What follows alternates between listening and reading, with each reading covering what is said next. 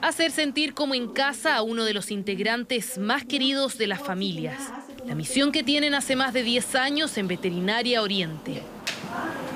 No solo atienden en su sucursal en Las Condes, sino también hacen consultas a domicilio, un servicio integral para asegurar la salud de cientos de mascotas.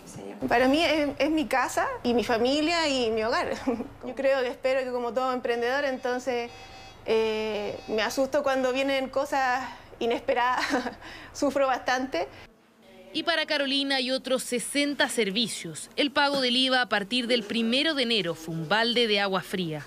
A diferencia de otras prestaciones de salud, los veterinarios no quedaron exentos del pago, una complicación para un centro que se caracteriza por mantener precios justos. Me preocupa de que para ellos tenga que ser un 20% más caro y tengan que negarse a hacer ciertos servicios veterinarios porque no van a poder acceder a ellos. Entonces eso es lo que más me preocupa, más el cliente final y la salud del paciente, por ende. Por ejemplo, la consulta pasó de 20 mil pesos a 23 mil 700 pesos. Un 19% que para las pymes podría significar menor contratación de servicios y para los consumidores tener que sacar más de sus bolsillos.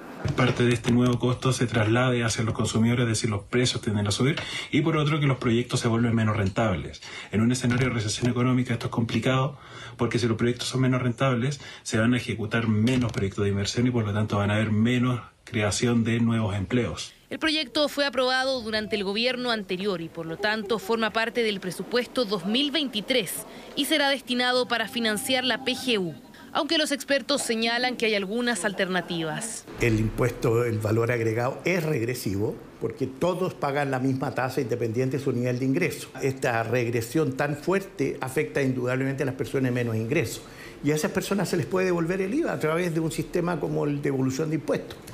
La recomendación es revisar en la página del Servicio de Impuestos Internos si está afecto o no al IVA. Algunos servicios podrán acogerse a las exenciones, pero para otros esa opción ya está cerrada.